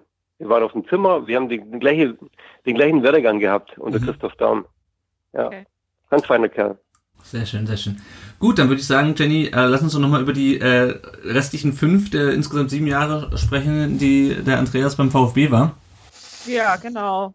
Also fangen wir einfach mal an. 92, 93 ging es dann ganz gut los. Da hat man dann den Supercup gewonnen gegen äh, Hannover. Ähm, im, Im Pokal ist, äh, seit der in der zweiten Pokalrunde ausgeschieden. Ist jetzt auch nichts Ungewöhnliches für den VfB. Aber natürlich als Meister ein bisschen so, ja, schwierig wahrscheinlich dann einfach, oder? Ja, schon, schon. Denkt man nicht, dass man da ausscheidet, das stimmt.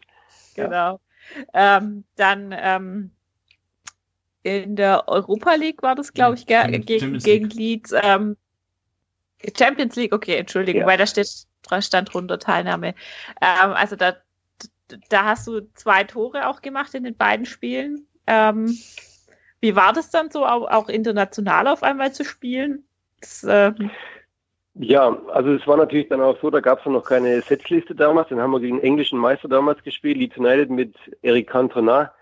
Das war auch wirklich das Rückspiel, das war das intensivste Spiel, was ich jemals erlebt habe. Also Mhm. weder davor noch danach hatte ich jemals so ein intensives Spiel wie, wie dieses, ja.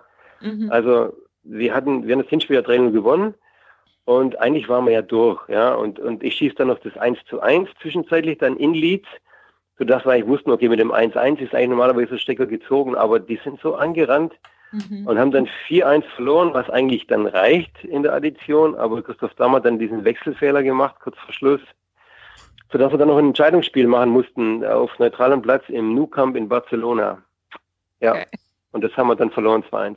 Mhm. Wie, wie groß war der, der Frust bei euch? Ähm, weil das war ja wirklich also die unglücklichste Art, wie man irgendwie aus der Champions League ausscheiden kann. Äh, durch, Ja, durch, also durch, der durch Frust den war- Wechselfehler. Ja, der Frust, der war, der war riesig groß, ja, definitiv. Zum, also bei mir persönlich extrem, weil ich, ich weiß nicht, ich habe Interviews gegeben in Leeds, da, da hieß es dann, ja, was wäre VfB ohne Buck und Buck sichert Millionen und so weiter. Das, Mhm. das weiß ich noch. Also ich war auf so einem Hochgefühl und dann Ja. war das ja eigentlich alles, alles für die Katz und dann mache ich den entscheidenden Fehler beim 2 zu 1 äh, bei der Niederlage dann in, in, in Barcelona. Der entscheidende Fehler. Als letzter Mann hatte ich die wahnsinnige Idee, einen Beinschuss zu versuchen, warum auch immer. Das ging dann schief. ja.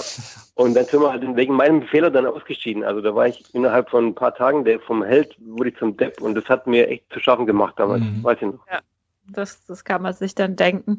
Ähm, und im Endeffekt seid ihr in der Liga dann ähm, siebter geworden und du hast in der Saison 31 Spiele gemacht. Ja, und zwar mal wieder so, Mhm. dass der VfB aus seiner Meisterschaft nicht so richtig Kapital schlagen konnte, oder? Ja, genau. Ja, ich glaube, einfach dieses, dieses Leeds-Erlebnis hat uns irgendwie so einen, so einen Nackenschlag verpasst, weil dann einfach dieser, dieser äh, Heldenstatus von Christoph Daum, der hat er halt echt gebröckelt, ja. Also ich glaube, der war von sich selbst auch so tief enttäuscht und, und äh, das, da war irgendwie das Feuer war ein bisschen, ein bisschen raus. Ja, klar, das ist ja dann auf jeden Fall auch verständlich. Oftmals ist ja dann gerade auch mal so, dass wenn so die ersten Spiele nicht ganz so gut laufen, ist gleich halt so eine so eine Negativstimmung da auch, auch im Umfeld und das, das nimmt einen dann schon mit. Ähm, 93, 94 ging es dann ähnlich weiter. Ähm, da war auch der, der siebte Platz die Endplatzierung. Ähm, es gab ähm, wieder ein frühes Pokal aus und ähm, Röber hat dann im Dezember Daum ersetzt. Wie, wie standest du zum Trainerwechsel oder wie ging es dir dann danach, als dann äh, ein neuer Trainer dann da war? Also ich hatte am Ende der, der Ära Daum hatte ich mit Christoph Daum echt ein bisschen Probleme, weil Mhm. er doch ähm, auch mich so ein bisschen als Sündenbock, hatte ich das Gefühl zumindest auserkoren hatte, sodass ich eigentlich doch recht froh war, dass, dass ich diesen psychischen Druck, den der Christoph Daum ausgeübt hat, äh, irgendwie entfliehen konnte. Und mit Okay. Jürgen Röber kam ein Trainer, mit dem ich super gut klarkam. Ja, also er, er hat mich extrem gepusht und hat mir auch nochmal das Vertrauen nochmal gegeben. Also äh, unter Jürgen Röber habe ich damals, glaube ich, meine, meine beste Zeit gehabt im VfB, rückblickend, muss ich sagen. Mit Thomas Strunz auf einer Seite, das war echt wirklich richtig gut. Mhm. Sehr schön. Ähm, der, ein Zugang war Berthold von, von München. Ähm, das war Mhm. so der einzig namhafte, der, der dann zur Mannschaft kam. Oder ist dir noch ein anderer Transfer irgendwie in, im Gedächtnis von der Zeit? Also ich glaube, Thomas Strunz, das war damals schon ein richtig guter Transfer, ein richtig guter Kicker, eine gute Mentalität. Mhm. Der blieb mir noch in Erinnerung. Gut, wir hatten den Axel Kruse dann auch geholt, aber der hat dann irgendwann mal den Schiri umgerannt, äh, sodass er dann mal zehn Spiele gesperrt war. Dann war er wieder relativ schnell wieder out of order. Ja, und äh, ja, sonst wüsste ich gerade auch nicht genau, ob wir noch große Transfers hatten. Okay. Ja. Ähm, 94, 95 ist der VfB dann ganz gut gestartet, ist dann aber relativ zügig in die zweite Tabellehälfte abgerutscht. Und ähm, es gab dann wieder im April einen Trainerwechsel von ähm, Röber zu Sunde, Sunde, Sundermann, ja genau. Mhm. Ähm, äh, war dann für dich wahrscheinlich auch wieder schwierig, wenn du sagst, du hattest zu Röber irgendwie einen guten Kontakt oder einen guten Draht, wenn dann wieder jemand Neues kam. Ja, ich hatte wirklich zu ihm einen überragenden Draht. Wir haben auch äh, super Fußball gespielt in der Vorrunde, meiner Meinung nach. Äh, aber ich wusste, dass Jürgen Röber intern relativ kritisch gesehen wurde, sodass er es nicht wirklich leicht hatte. Ähm, für mich war es echt schade, dass Jürgen Röber entlassen wurde, aber man kennt die Mechanismen, wenn es halt von Ergebnissen nicht passt, dann, Klar, dann ist der Trainer das, das schwächste Glied. Und dann kam Jürgen Sundermann. Gut, ich habe nicht so wirklich viel Spiele gemacht, weil ich ja dann diese Verletzungsmisere hatte. mit, genau, mit, ja. mit, mit, Telefon und Schere und so, ja. ähm, namhafte Transfers waren Freddy Bobic und Giovanni El Elber, die zum VfB gewechselt sind in der Saison. Ähm, Buchwald, Fronzek und weiter sind, sind gegangen. War das dann auch so ein bisschen eine Umbruchstimmung? Ja, definitiv. Ja, also man hat gemerkt, äh, man möchte sich neu ausrichten. Ähm, und ich sag mal, die Jungs, die dann gekommen sind, kam Balakow da auch schon in der Zeit oder war der ein bisschen später, glaube ich? Ein Jahr später. Ein Jahr später. Ja, aber man hat da schon, äh, natürlich mit dem Giovanni hat man einen unglaublichen Spieler geholt. Der hat sich leider am Anfang relativ schwer verletzt gleich. Mhm. Das war echt extrem schade. Aber ja, man hat schon gemerkt, man möchte irgendwie frisches Blut irgendwie in den VfB reinholen und einfach die Hierarchien wieder mal ein bisschen durch, ja, durchmischen und das hat ja. auch wirklich gut funktioniert. Genau, im Pokal ist man dann trotzdem ausgeschieden gegen die Bayern-Amateure. da war ich verletzt. Da war okay. ich verletzt. Das, ja, das habe ich im Fernsehen mitverfolgt, ja, und ja, genau, das war, glaube ich, nicht eines der schönsten Kapitel, das wir geschrieben haben. genau. Ähm, 95, 96 ähm, kam dann, wie gesagt, äh, Balakow und hat dann das magische Dreieck äh, quasi komplett gemacht. Ähm, zur Winterpause war man Dritter, am e-, Ende ist man dann wieder nur Zehnter geworden. Ähm, Trainer war dann äh, Rolf Ringer gemeinsam mit äh, Löw. Mhm. Ähm, war dann wieder ein Trainerwechsel. Also da, da war man auch nicht ganz so super konstant, oder? Ja, also Rolf Ringer war echt auch schwierig, auch als Typ. Also er kam ja. aus der Schweiz und hat und hat irgendwie gemeint, nur er weiß, wie Fußball funktioniert und ähm, das, das kam nicht so wirklich gut an. Und äh, okay. ja, also wir hatten ja wirklich eine, eine super gute Mannschaft, ja, mit einem unglaublichen Potenzial. Da hätte man deutlich mehr erreichen können wie diesen zehnten okay. Platz was. Ja. Genau. Definitiv. Ähm, von den Transfers hat Ziegler damals Immel abgelöst, der im August zu Manchester City gegangen ist. Ja. Okay. Und wir hatten noch, wir hatten noch Frank Verlat hatten wir noch dazu bekommen, mhm. äh, was ja auch ein, ein, ein, sehr wichtiger Spieler von uns war, von, wegen seiner Ausstrahlung und auch wegen seiner Klasse. Das war wirklich gut. Wir hatten ja noch Thorsten Legert, der ja auch relativ spezieller Typ ist, aber mhm. auch ein feiner Kerl, und, äh, aber auch auch spezieller Typ, sagen wir mal so. Ja, also das, das war dann schon gut, ja. Ja. Ähm, 96, 97 hat dann äh, Yogi Löw ähm, seinen Chef abgelöst, wurde im August der Nachfolger. Ähm, bis zum 14. Spieltag war man nur zweimal nicht auf Platz 1 und ist danach dann abgerutscht und hat die Saison auf Platz 4 ähm, beendet. Ein ähm, Erlebnis war dann der Pokalsieg. Ähm, du hattest in der Saison nur noch 18 Bundesliga-Einsätze, hat es da dann schon so ein bisschen gebröckelt. Das war das, was du gerade vorhin auch schon erwähnt hattest, dass du unter Löw dann auch viel auf der Tribüne saßt und dann auch immer so ein bisschen das Gefühl hattest, äh, ja, wenn es schwierig wurde, dann darf ich spielen und ansonsten nicht.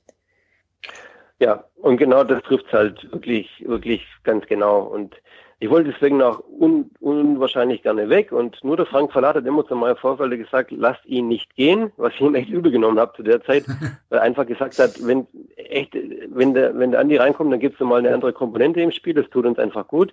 Mhm. Aber, aber für mich war es, war es halt einfach, das zeigt auch dieses Pokalfinale. Wir haben damals gegen, gegen Cottbus gespielt, die, die waren in der dritten Liga und sind ins mhm. Pokalfinale gekommen die kamen gar nicht vor unser Tor. Also es war, ich glaube, das einfachste Pokalendspiel, was es jemals gab in der Geschichte. Giovanni trifft zweimal und, und ich laufe lauf mich draußen warm und der Jogi Löw hat dann noch äh, den Danny Schwarz, den ich sehr gut leiten kann, irgendwann noch eingewechselt, einen Amateurspieler. Also ich hatte keinen Abgang. Also mhm. ich hätte wirklich das, ich hätte das Spiel echt nicht, nicht vermasseln können. Das hätte echt nicht funktioniert, wirklich nicht. Also das wäre einfach eine schöne Geste gewesen, im Pokalfinale nach sieben Jahren Stuttgart, dass er mich einwechselt und nicht ein Amateurspieler. Ja. Mhm. Und das habe ich, äh, das, ja, das hat aber einfach dazu gepasst, hat einfach keinen, keinen Menschen interessiert. Ja, mhm. Und das fand ich schade. Wie, wie hast du denn das magische Dreieck erlebt? Ja, also wirklich sensationell. Also ich, ich glaube natürlich auch, dass der Freddy extrem viel von den beiden anderen profitiert hat. Mhm. Also rein fußballerisch war Giovanni die Klasse für sich. Mhm. Also ich habe, ich glaube, das war der beste Spieler, mit dem ich jemals zusammengespielt habe und ich habe wirklich mit vielen guten Spielern zusammengespielt. Das war der Beste, muss mhm. ich echt sagen. Mhm. Balakow von seiner Mentalität her und von seiner Klasse her war er auch unwahrscheinlich stark und Freddy, Freddy hatte einen super guten ersten Kontakt. Also Freddy war keiner, mit dem du jetzt großartig irgendwie, der ein großartiges Tripling hat oder der dann irgendwie äh, großartiger Kombinationsspieler war, aber er hatte einen super ersten Kontakt. Also und und äh, du hast genau gewusst, wenn der Freddy den Ball direkt nimmt oder irgendwie per Kopf nimmt, der Ball ist einfach drin. Ja und und aber da hatte Freddy, glaube ich, mehr von den anderen beiden profitiert wie wie wie andersrum, glaube ich. Okay. Mhm. Und ähm, dann hast du nach der Saison dann tatsächlich doch gehen dürfen. War es dann tatsächlich so, dass man dann auch irgendwie im Streit auseinander ist oder hat man sich dann doch irgendwie einigermaßen ordentlich getrennt? Ja, wir haben uns, wir haben uns schon ordentlich getrennt. Mhm. Ja, also, ja, gut, ich sage mal so, typisch von den VfB damals, wobei ich den Mai Vorfall das super gut leiden konnte und wir auch nie ein Problem hatten, aber typisch von den VfB war halt auch noch so eine Aktion, ich war dann ja ein halbes Jahr in Kaiserslautern, dann war ein Hallenturnier des Masters da in Stuttgart. Dann überreicht mir so ein Ordner, überreicht mir die, die Urkunde zum DFB-Pokalsieg. Mhm. Obwohl die ganze Führungsriege in der Halle war. Ein mhm. Ordner. Dann habe ich die, die Urkunde halt zerrissen und, und es war die Presse halt dabei, die hat es gesehen und dann ein bisschen eine Story draus gemacht. Mhm. Und dann hat dann die, die Größe von meinem Vorfeld war, die hat mir einen, einen, einen Brief geschrieben, handgeschrieben, einen Brief geschrieben, hat sich dafür entschuldigt und hat mir nochmal eine Urkunde äh, zukommen lassen und wie gesagt, er hat sich, hat sich entschuldigt. Ja, und das fand ich einfach groß. Hat Größe gezeigt, ja. aber die Aktion war natürlich einfach auch nicht in Ordnung mhm. damals. Klar. Ja. Aber wir sind nicht im Streit auseinandergegangen. Nein, das kann man, das kann man so nicht sagen. Genau, und dann bist du nach äh, Kaiserslautern Lautern und der VfB haben wir jetzt im Moment auch so ein bisschen eine Fanfreundschaft. Ähm, mhm. Und auch bei Lautern sieht es jetzt im Moment relativ düster aus, sagen wir es mal so. Ja. ähm, was macht es auch mit dir oder wo siehst du da auch Gemeinsamkeiten zwischen VfB und Lautern und wie war es damals auch für dich unter Otto Rehagel zu trainieren? Also Gemeinsamkeiten zwischen VfB und Lautern sehe ich gerade im Augenblick wirklich gar keine, muss mhm. ich ehrlich sagen, weil FCK ist kurz vorm Abgrund mhm. und der VfB ist meiner Meinung nach gerade auf einem ganz, ganz guten Wege eigentlich. Ja, also deswegen brennen gerade ein FCK und der VfB brennen gerade echt Welten, sowohl finanziell als auch sportlich, mhm. muss man mhm. einfach so sagen. Ja. Äh, damals unter Otto Rehagel, das war auch nochmal eine ganz spezielle Erfahrung. Als ich nach Lautern kam, da habe ich dann irgendwann mal die, die Jungs gefragt, wann wir endlich mal mit dem harten Training anfangen. Und die haben gesagt, aber wie das, was du bisher erlebt hast, wird's nicht mehr bei Otto Rehagel. Ja, also wir haben echt nicht viel trainiert, muss man wirklich sagen. Mhm. Aber wir hatten in dieser Truppe eine Mentalität und das hat Otto Rehagel ausgezeichnet. Er wusste genau, wenn ich den und den Spieler hole, dann funktioniert das. Da muss ich nicht viel erzählen über Taktik, muss ich nicht viel irgendwie, was weiß ich, den Ausdauer irgendwo äh, ja, trainieren, weil die holen sich die Ausdauer im Training, weil die einfach jedes Trainingsspiel gewinnen wollen. Mhm. Und das war, das war diese Truppe, die hatte die Mentalität und die Qualität.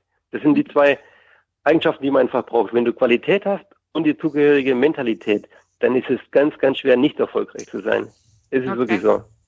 Ja. Und und dann war es ja tatsächlich so, dass man dann, dass du dann nochmal deutscher Meister geworden bist mit Kaiserslautern.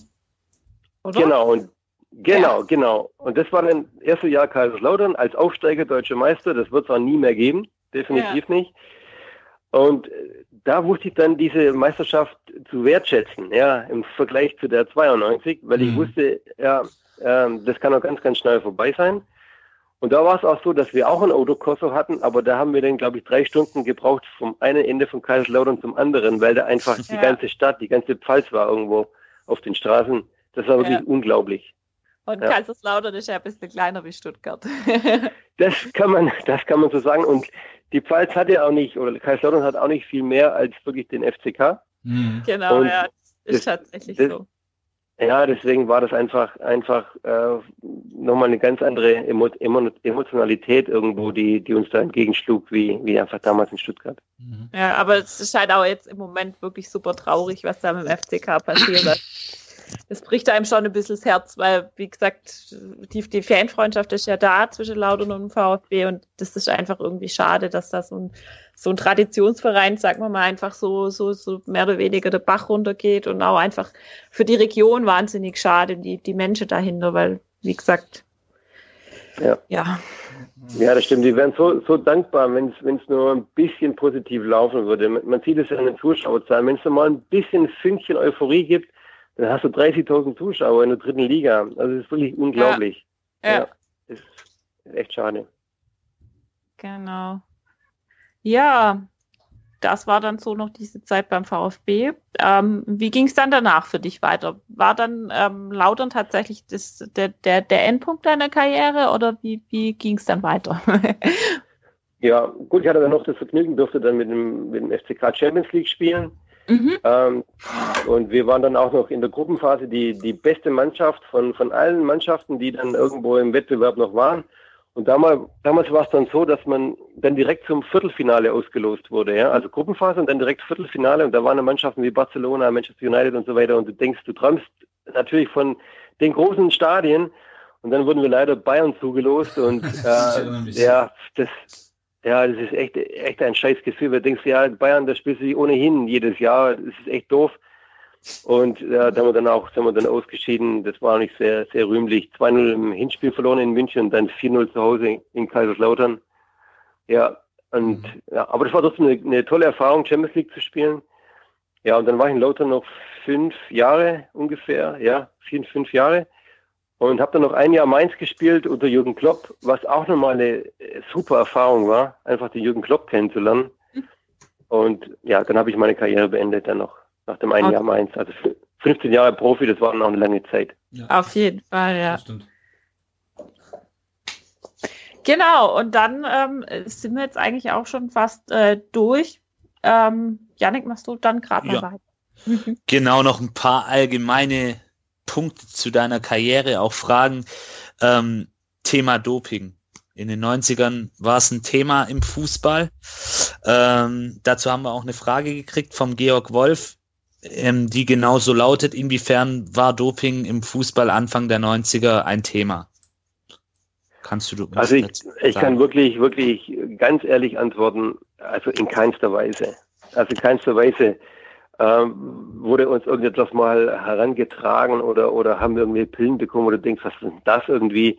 Also in keinster Weise. Und ich bin auch felsenfest davon überzeugt, dass das Doping im Fußball keine oder nur eine ganz, ganz geringe Rolle überhaupt spielen kann.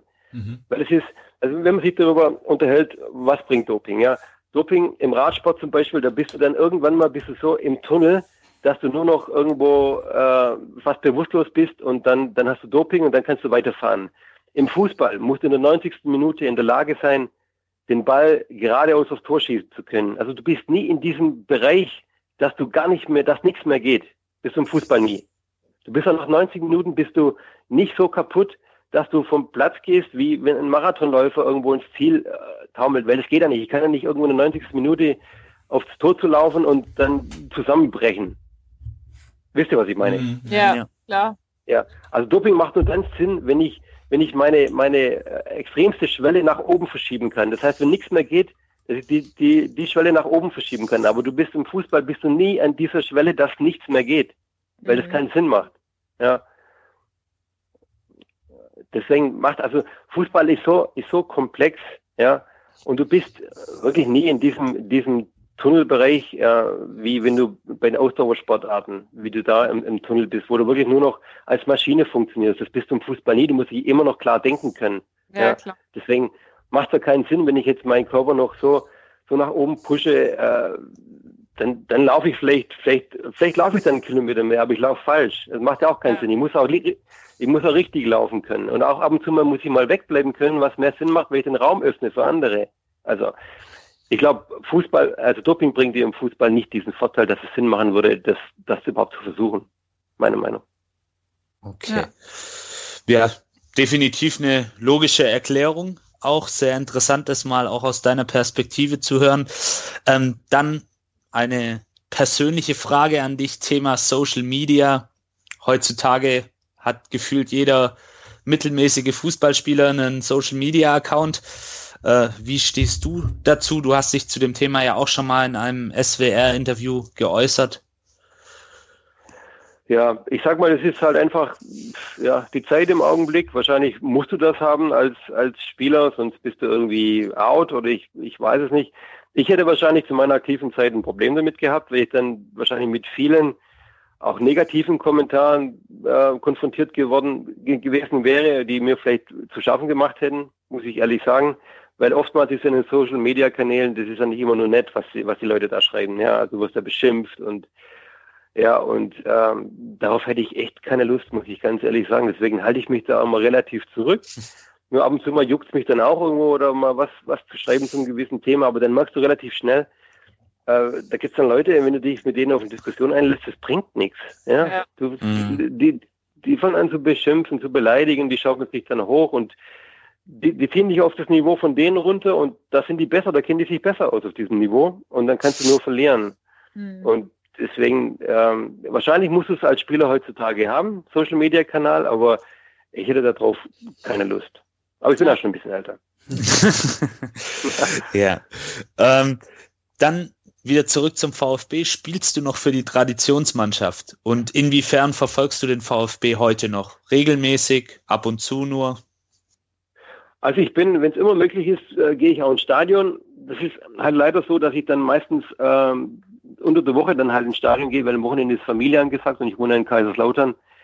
Deswegen ähm, sehe ich dann halt nicht so wahnsinnig viele Spiele, aber wenn die Spiele unter der Woche sind, so montags oder auch mal freitags, dann bin ich im Stadion regelmäßig. Ähm, und sonst verfolge ich natürlich den VfB, wenn es immer irgendwie geht. Traditionsmannschaft, ähm, da bin ich gerade dabei, mich darauf vorzubereiten, auf die neue Saison. Ja, also das ist anders wie früher. Früher hast du irgendwie zwei Monate Vorbereitung gehabt und dann zehn Monate Spiele. Jetzt habe ich zehn Monate Vorbereitung und zwei Monate Spiel. Aber es ist, es ist echt, wird immer schwieriger, muss ich ehrlich sagen. Ich mag halt immer, wenn ich, also der Kopf weiß ja noch genau, wie es funktioniert und ich sehe dann auch die Räume, in die ich theoretisch starten könnte. ja, aber die Muskulatur meldet sich relativ schnell und sagt dann, das ist alles nicht mehr so, wie das mal war. Ja, und deswegen bin ich dann doch recht, recht verletzungsanfällig. Und, aber ich versuche mein Comeback dieses Jahr äh, zu starten, habe ich dem Peter Reichert schon gesagt. Also, ja. Okay. Also, wir können wieder mit hat er schon rechnen. gesagt. Wir können mit dir Ja, also, Sehr schön. Ja, äh, Peter Blant auch, er hat gesagt, also für mich ist ein Platz in der Mannschaft da. Ja, also von daher, ich gebe alles. Sehr gut. Sehr gut, sehr gut. So gefällt uns das. Ähm, dann nochmal ein Blick zurück auf deine Zeit beim VfB. Was war letztendlich die schönste Erinnerung, die du hast an diese Zeit?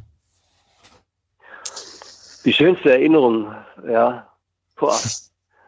Da waren schon, schon, schon viele schöne dabei, aber ich glaube wirklich diese, diese Meisterschaft 92, die war zum einen einfach unverhofft und da war trotzdem, also aus meiner Sicht, ich konnte unbeschwert spielen als, als junger Spieler. Ich, ich hatte wirklich da noch keine negativen Erlebnisse, so dass ich irgendwie das einfach genießen konnte, glaube ich, diese Saison. Das war, die Gegenspieler kannten mich zwar schon, aber die, es war damals einfach. Du hast öfters mal Gegenspieler gehabt, die waren echt langsam auf Außen. Und je länger ich gespielt habe, desto mehr habe ich gemerkt, es wird, die Gegenspieler werden auch immer schneller auf Außen, deswegen wird es dann auch schwieriger. Mhm. Deswegen würde ich sagen, diese komplette Saison ähm, ja, 91, 92, die war, die war für mich beim VfB echt das Highlight, muss ich sagen. Das Highlight, sehr schön. Ähm, dann vielleicht auch nochmal, ähm, fandest, findest du es ärgerlich, dass der VfB dann auch zwischen diesem Leadspiel, was du ja vorhin geäußert hast, und den UI-Cup-Spielen 1996 nie international gespielt hat? Also fehl, fehlt dir das jetzt rückblickend, diese Zeit an internationalen Spielen? Ja, definitiv. Also für einen Fußballer sind internationale Spiele einfach, einfach das Größte.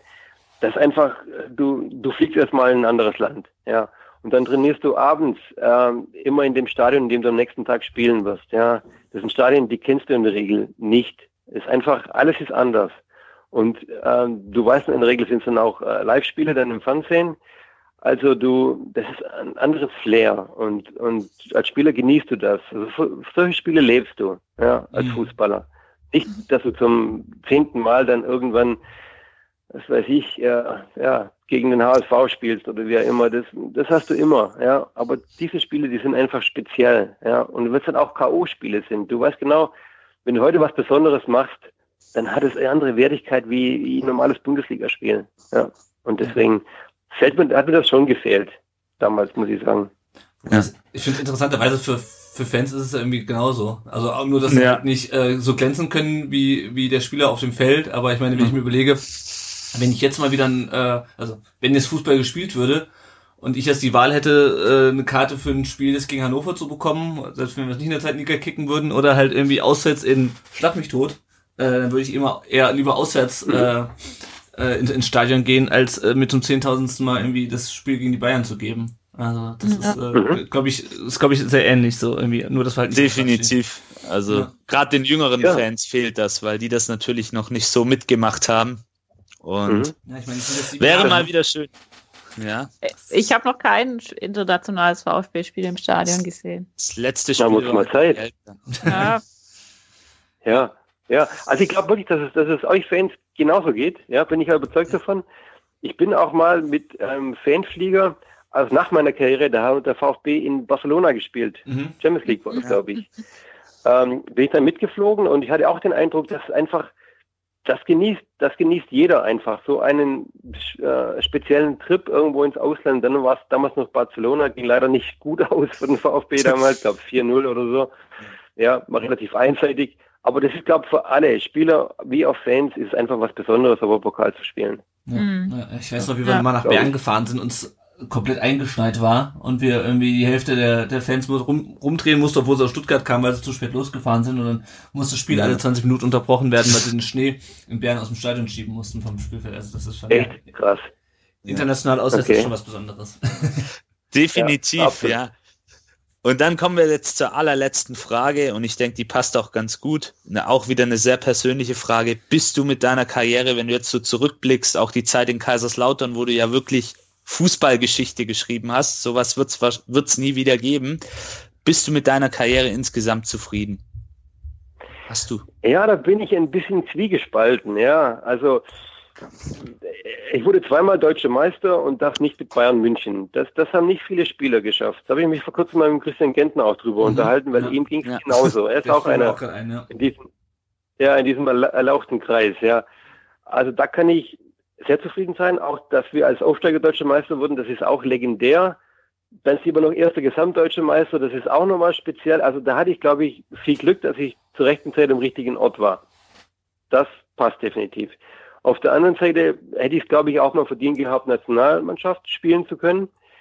Aber entweder war ich zum falschen Zeitpunkt verletzt oder war ich äh, zum falschen Zeitpunkt in, in Hochform. Also ich weiß noch, als ich auch richtig gut war, äh, da hatten wir halt im Mittelfeld damals mit, mit Hessler, Matthäus, Litbarski, Möller, Uwe Bein, Sommer und so weiter. Also das war halt Qualität, das war ja unglaublich. Und als ich dann mal keine gute Phase hatte, da hatten wir schlechte Nationalmannschaft. Also Mhm. da hat es irgendwie einfach nicht so richtig gepasst. Und ich glaube, ähm, ich hätte definitiv das Zeug gehabt, äh, ein Nationalspieler zu sein.